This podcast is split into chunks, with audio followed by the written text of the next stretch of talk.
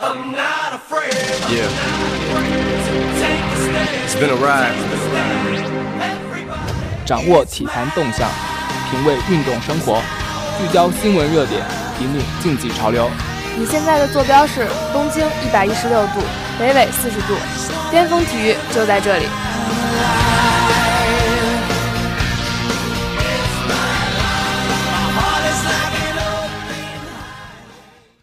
爱的听众朋友们，大家好，我是遇见，我是晨曦，这里是每周三下午五点三十分准时与您相约的巅峰体育。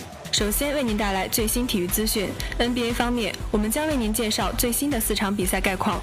五月十七日，金州勇士队在主场大胜，扩大领先。库里得到二十九分、七个篮板和七次助攻；杜兰特得到十六分。他们带领球队七人得分上双。他们在上半场就建立起大比分优势。勇士队在西部决赛第二战主场以一百三十六比一百大胜圣安东尼奥马刺队。勇士队把总比分扩大为二比零。双方系列赛的第三场将移师圣安东尼奥进行。五月十八日，克利夫兰骑士队在东部决赛赢得开门红，勒布朗得到三十八分、九个篮板和七次助攻，勒夫得到三十二分和十二个篮板。他们带领球队在上半场就建立起大比分优势。骑士队在东部决赛首战主场以一百一十七比一百零四击败波士顿凯尔特人队，骑士队以一比零领先，他们拿到系列赛的主场优势。双方系列赛的第二场将继续留在波士顿进行。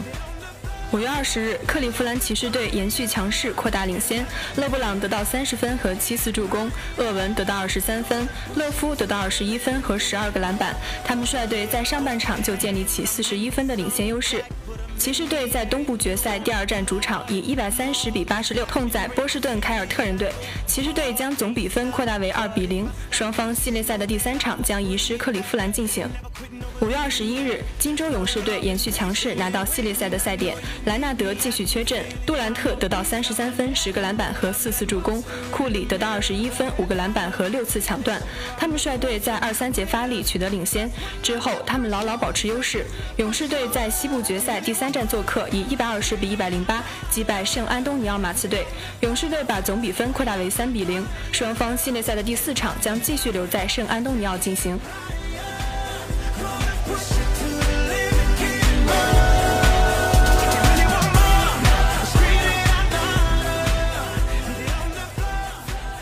方面，北京时间五月十八日凌晨两点四十五分。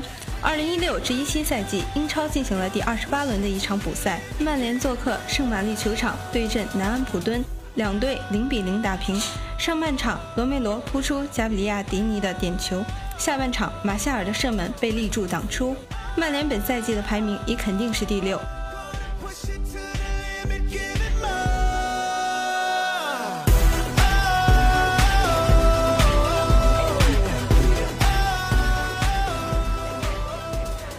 甲方面，北京时间五月十八日凌晨三点，二零一六到一七赛季西甲第二十一轮补赛，皇马做客巴莱多斯球场挑战塞尔塔，C 罗梅开二度，穆泽马攻入一球，克罗斯扩大领先优势，塞尔塔前锋阿尔帕斯争议染红，皇马客场四比一击败塞尔塔，最后赢了联赛，皇马只需要一分即可夺冠。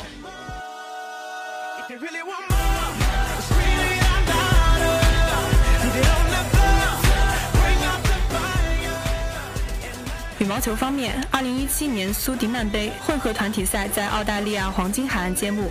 五月二十一日，小组赛首轮，A 组卫冕冠军中国队首战中国香港，男双傅海峰、张楠，女单孙瑜，男单林丹与女双包奕鑫、汤金华均二比零战胜对手。混双陈清晨、郑思维被逆转，中国队总比分四比一击败中国香港，取得小组赛开门红。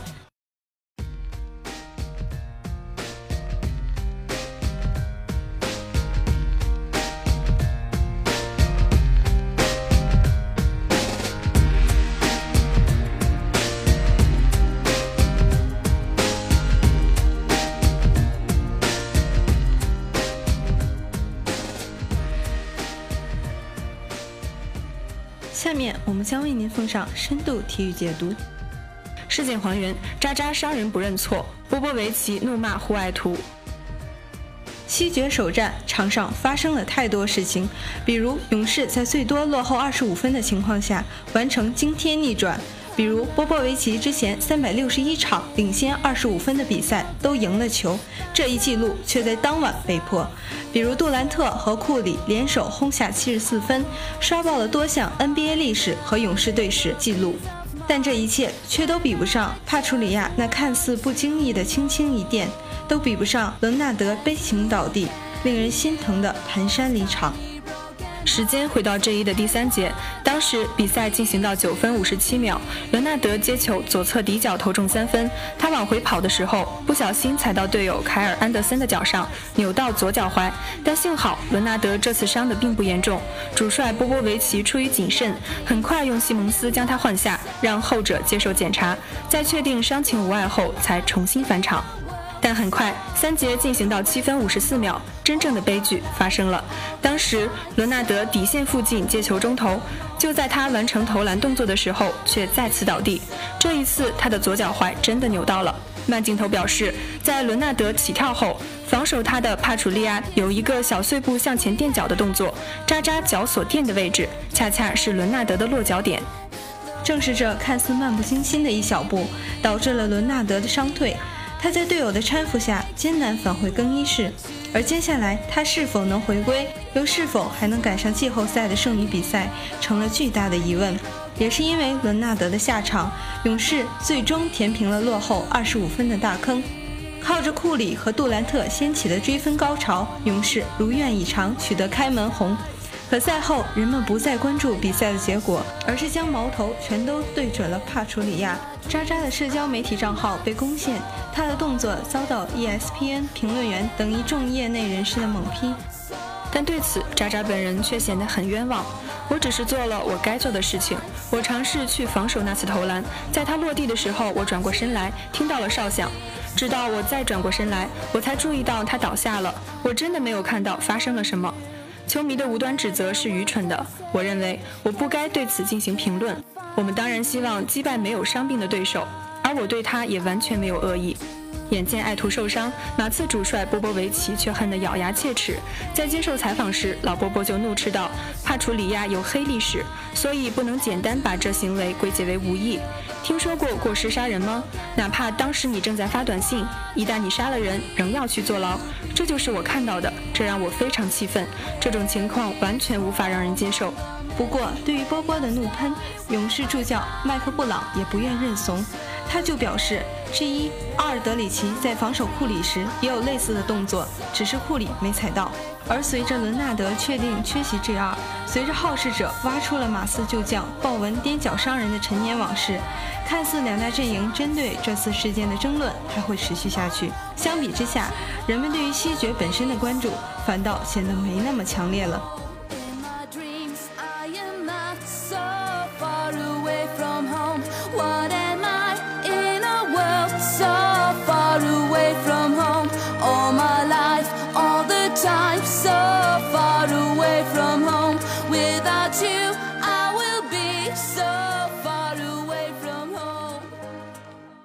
踮脚事件批评持续发酵，波波维奇直言让渣渣坐牢。甲骨文球场的球迷可能没有想到，西部决赛从首节过半，他们就被阵容残缺的马刺给打懵了。第三节开局阶段，库里曾经连续标中三记三分，外加一记中投。可是有着库里超神属性的加成，勇士队发现他们与马刺队的分差仍然没有任何缩小。上半场结束的时候，他们落后了二十分，而此时的他们仍然落后于马刺超过二十分。原因就在于马刺领袖伦纳德的发挥。每当勇士打出反击高潮的时候，伦纳德总是会给出适时的反击。第三节刚刚开始不久，他就已经拿下了二十六分、八个篮板的数据。而这一切在进行到第三节还剩八分钟的时候都变了。在马刺的一次进攻中，试图突进内线的阿尔德里奇被渣渣结实的身板挡住了行进的路线。无奈的阿尔德里奇只能将球交给伦纳德来单挑。伦纳德在四十五度外线位置接球后，略微运一下球就往底线溜。面对换防之后的帕楚里亚，虚晃之后略微调整，直接出手，球没有命中。但是起跳之后的伦纳德却没有想到，扑防过来的帕楚里亚早已将自己的脚钉在伦纳德的下落点。毫无防备的伦纳德结结实实地踩在了帕楚里亚颠过来的脚上，接近九十度的扭曲。落地之后的伦纳德痛苦不堪地抱住自己受伤的腿，在硬撑着命中两记罚球后，他无奈地离开了赛场。接下来的事情大家都看到了，勇士在伦纳德下场之后打出十八比零的攻击波，在末节其他球员苦苦坚持之下，还是无奈地以两分之差落败。毫无疑问，帕楚里亚这一次踮脚改变了比赛的最终走势。本该属于马刺的一场酣畅淋漓的大胜，却成为惜败。对于这一次恶意犯规，球迷以及其他球员是怎么看的呢？立场不同，自然看法不同。在帕楚里亚垫脚导致马刺最终输球这一事件以后，球迷立即对帕楚里亚的行为进行指责。国内著名球评家张家伟第一时间发布文章，里面有这样一段话。帕楚里亚这个动作俗称垫脚，胫骨的能手是八年前已经告老退役的鲍文。当然，在本场之前，本世纪最大的一次大赛垫脚事故是两千年总决赛科比落地时落在杰伦罗斯腿上，脚踝伤了。帕楚里亚当年在亚特兰大的时候，为了锻炼对抗，练过拳击。今天这个动作看来，显然脚下功夫更精确利落。可以看得出来，堪称老资格的张家伟对帕楚里亚这次垫脚也是异常的愤怒。大多数球迷也同样对于这样的动作非常不耻。毕竟，这种靠恶意废人来赢取比赛胜利的行为是违反体育精神的。有批评的，自然有反击的。作为自己的主队，勇士球迷势必要维护自家的孩子。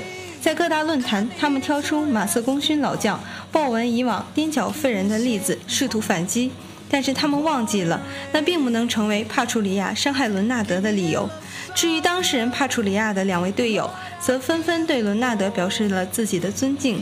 他是个斗士，在他下场前，他的脚踝大概扭到了三或四次。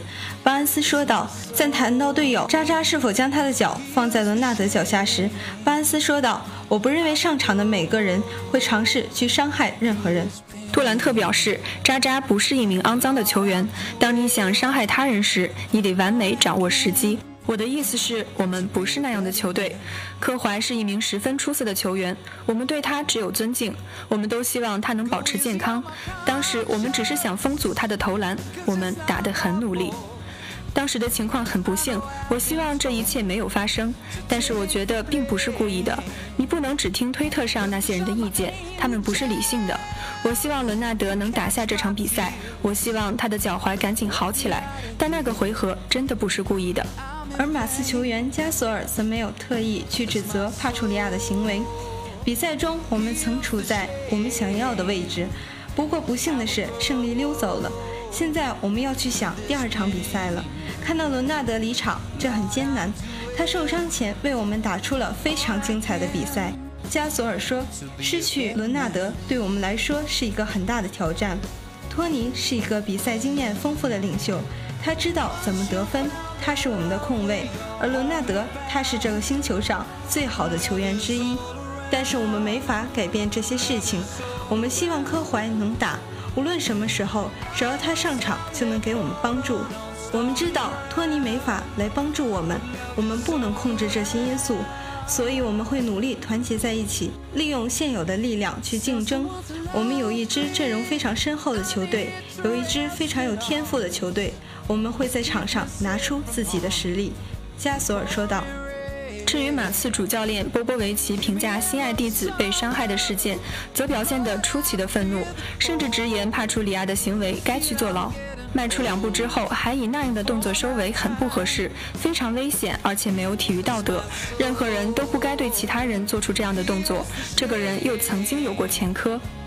绝对不正常的收尾动作，联盟数年前就明令禁止并严加注意了，结果导致了伦纳德的缺阵。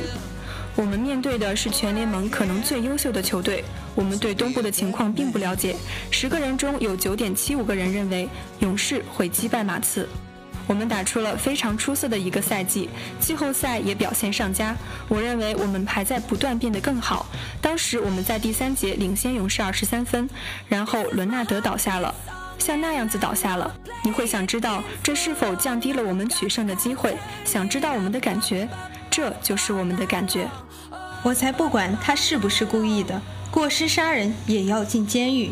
波波维奇最后恶狠狠地丢了一句。据最新消息，马刺队主帅波波维奇确认，球队当家球星伦纳德将会缺席与勇士队的西部决赛第二场。可以预见的是，伦纳德的伤势肯定会影响到接下来的比赛。对于马刺来说，现在可轮换的只剩下没几个人：四十岁的吉诺比利，三十七岁的加索尔，三十三岁的阿尔德里奇和大卫里。身体素质能顶住的，也就是格林、莫里和西蒙斯。西蒙斯还是季后赛刚打出来的骑兵，并不知道他的状态能否稳定。可以说，如今的马刺真的到了无人可用的境地，要想赢球，真的要不破不立。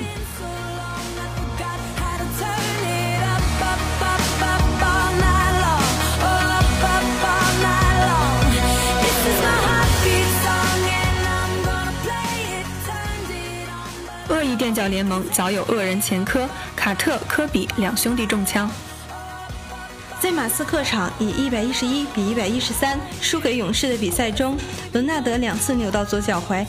在第三节九分四十六秒时，伦纳德命中了一记三分球。随后他在后退过程中不慎踩到替补席队友的脚上，一瘸一拐地走回了半场。在第三节还剩七分五十五秒时，伦纳德面对渣渣后撤步投篮。落地后，左脚再次踩到帕楚利亚脚上，随后被换下并返回更衣室。垫脚这个动作无疑是违背体育精神的。那么，除了伦纳德之外，还有哪些球员曾经受到过垫脚的伤害呢？当事人：科比·杰伦·罗斯。在两千年总决赛第二场，当时科比在右侧四十五度的位置投篮，效力于步行者的杰伦罗斯防守科比，使用了一个垫脚的动作，直接导致科比落地时扭伤了脚踝，令科比缺席了系列赛第三战。杰伦罗斯在二零一二年的时候回忆起当年的情景，承认他是故意弄伤科比的。如果让我决定，他应该整个系列赛都打不了，这样我就有总冠军戒指了。杰伦罗斯说：“我当时是故意那样做的。”你不能说那是一次意外。二零零六年的八十一分之战，杰伦罗斯正好效力猛龙，科比以最凶狠的方式让杰伦罗斯为他六年前的行为付出了代价。当事人卡特布鲁斯鲍文，布鲁斯鲍文是一名闻名篮坛的顶级外线防守者，从零三至零四赛季开始连续五年入选 NBA 第一防守阵容，可想而知他的外线防守能力有多么强悍。但是他的防守能力却与他的脏挂钩。在2000年4月18日热火对阵猛龙的比赛中，鲍文第一次对卡特使出垫脚大法。当卡特在三分线一步的位置干拔跳投，在卡特下落的一瞬间，鲍文伸出了天残腿，卡特随即痛苦倒地。二零零四年二月十八日，马刺对阵猛龙的决赛中，卡特在三分线出手，鲍文这次又把万恶的脚放在了卡特的右脚落点下，卡特随即倒地，扭伤脚踝，休养半个月，只能用拐杖行走。这次卡特算是着了鲍文的道。一年后的二零零五年二月十一日，马刺对篮网的比赛中，卡特在四十五度角投篮的时候，鲍文再一次伸出了他的罪恶之脚。好在这一次，鲍文并没有得逞，伤到卡特。但这次飞人决定给恶贯满盈的鲍文一点颜色看看，要冲过去打鲍文，而鲍文还一脸无辜地跑到裁判处诉苦，真是厚颜无耻。当事人莫里斯·霍福德早在不久之前的东部半决赛，奇才与凯尔特人的 G 一。在首场比赛四节，莫里斯就在一次跳投中被霍福德垫脚，脚踝九十度弯曲。不出意外，比赛结束之后，莫里斯朝着霍福德就是一顿狂喷。我就想当面问他，让他看着我的眼睛告诉我他是不是故意的。莫里斯说道：“那个受伤镜头我看了好几次回放，真的是非常肮脏。在我受伤的时候，他说了这是他的错。”不过好在莫里斯的体格支撑住了这次恶意伤害，他在随后的 G 二中带伤出战，打了二十七分钟，贡献十六分，十一投六中，另有六个篮板，三次助攻。在加时打到最后一分零七秒时，他犯满毕业。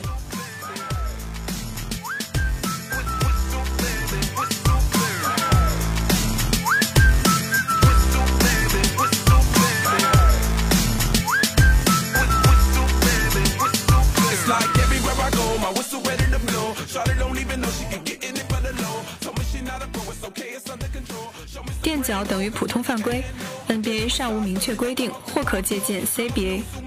北京时间五月十六日，NBA 西部决赛首场较量中，勇士大逆转战胜马刺，取得一比零的领先。但是比比赛结果更受关注的是比赛过程中，伦纳德因为踩在帕楚里亚脚上，导致崴脚受伤下场的这一事件。关于帕楚里亚是否故意垫脚的讨论愈发激烈，而在 NBA 中尚没有对垫脚有明确的规则规定。因此，比赛过程中出现垫脚的情况时，有些情况下会被吹罚犯规，而有些情况并不会被吹犯规，这些也都是具体情况而定的。那些被吹犯规的垫脚动作，有些并不是垫脚本身所造成的犯规，而是在垫脚之前，防守队员用自己的腿和脚，甚至身体，直接侵犯了进攻队员的进攻圆柱体，没有给进攻队员留下足够的空间，才被吹的防守犯规。帕楚里亚对伦纳德的这次垫脚防守，事实上裁判的吹罚也是由于帕楚里亚往前继续的动作，直接撞翻了跳起投篮的伦纳德，而并不是之后的垫脚动作。而有些垫脚动作甚至直接导致了球员崴脚受伤，也没有被吹犯规，因为这个动作本身并不是防守球员的身体或者动作直接侵犯了进攻队员的身体而造成的。詹姆斯在垫脚导致巴特勒崴脚的情况中，先是他距离巴特勒仍然有着一段距离，只是自己的脚有向前伸的动作；另一方面，巴特勒在后仰头跳下落的时候，右脚也习惯性的向前伸，两个人的脚是十分偶然的出现在了同一位置上。但是对于那些明显是伤人动作的垫脚，NBA 通常会有明确的处罚。NBA 规定，对于不必要的却有可能对球员造成伤害的动作，通常将会处以恶意犯规。根据动作幅度不同，具体分为一级和二级恶意犯规。联盟对于恶意犯规的判定主要有六个因素：身体接触严重程度、动作是否合法、犯规后是否有后续动作、是否有导致被犯规球员受伤的可能、受伤的严重程度以及犯规造成的其他后果。之前 NBA 也有过因为伸腿垫脚判罚恶犯的先例。二零一五年三月十九日，马刺客场对阵雄鹿的比赛进行到第四节还剩八分十二秒时，贝里内利在接球跳投的时候，防守他的贝勒斯直接冲了上来。他在完全没可能封盖也没有任何起跳意思的情况下，仍然向前冲，直接撞在了起跳的贝里内利的身上，同时左脚也伸在了贝里内利下落的正下方。好在倒地的贝里内利并没有踩到贝勒斯的脚上，这是一个明显的故意伸脚的动作，也引发了双方小小的冲突。裁判就此判了贝勒斯一级恶意犯规。一般的垫脚动作很难判定究竟是否是故意的，有些也并没有十分明显的身体接触，因此在比赛过程中，裁判很多时候都会将垫脚作为普通犯规来处罚。但是在事后，联盟也会通过录像回放等手段来重新对动作进行评估，甚至做出进一步的追罚。如果联盟认定某个球员的垫脚动作是不必要的，或者是完全可以避免的，或者是一个后续的动作的话，联盟很可能会根据情况对犯规球员进行禁赛甚至罚款等处罚。而对于垫脚这种动作，我们的 CBA 却做出了十分明确的规定。中国篮协做出此项规定。进攻球员跳起投篮，防守球员不直接跳起封盖，而是从下面伸脚或者上腿发生身体接触的，直接判罚违反体育道德犯规；严重的，可能或已经造成身体伤害的，直接取消比赛资格；没有构成身体接触的，判罚技术犯规。如果按照这个规定来看的话，帕楚利亚这个动作显然是个十分明显的违体犯规，在 NBA 的赛场上是个无疑的恶意犯规。而像鲍文那样的惯犯，肯定会经常遭到禁赛，根本不会有连续首发五百场这样光鲜的记录。转眼间，本期的巅峰体育就要与您说再见了。感谢编辑比利格，感谢导播周三，欢迎大家继续收听我们在喜马拉雅、蜻蜓 FM 的节目。更多精彩体育资讯，更多深度体育解读，尽在巅峰体育。我们下期节目不见不散。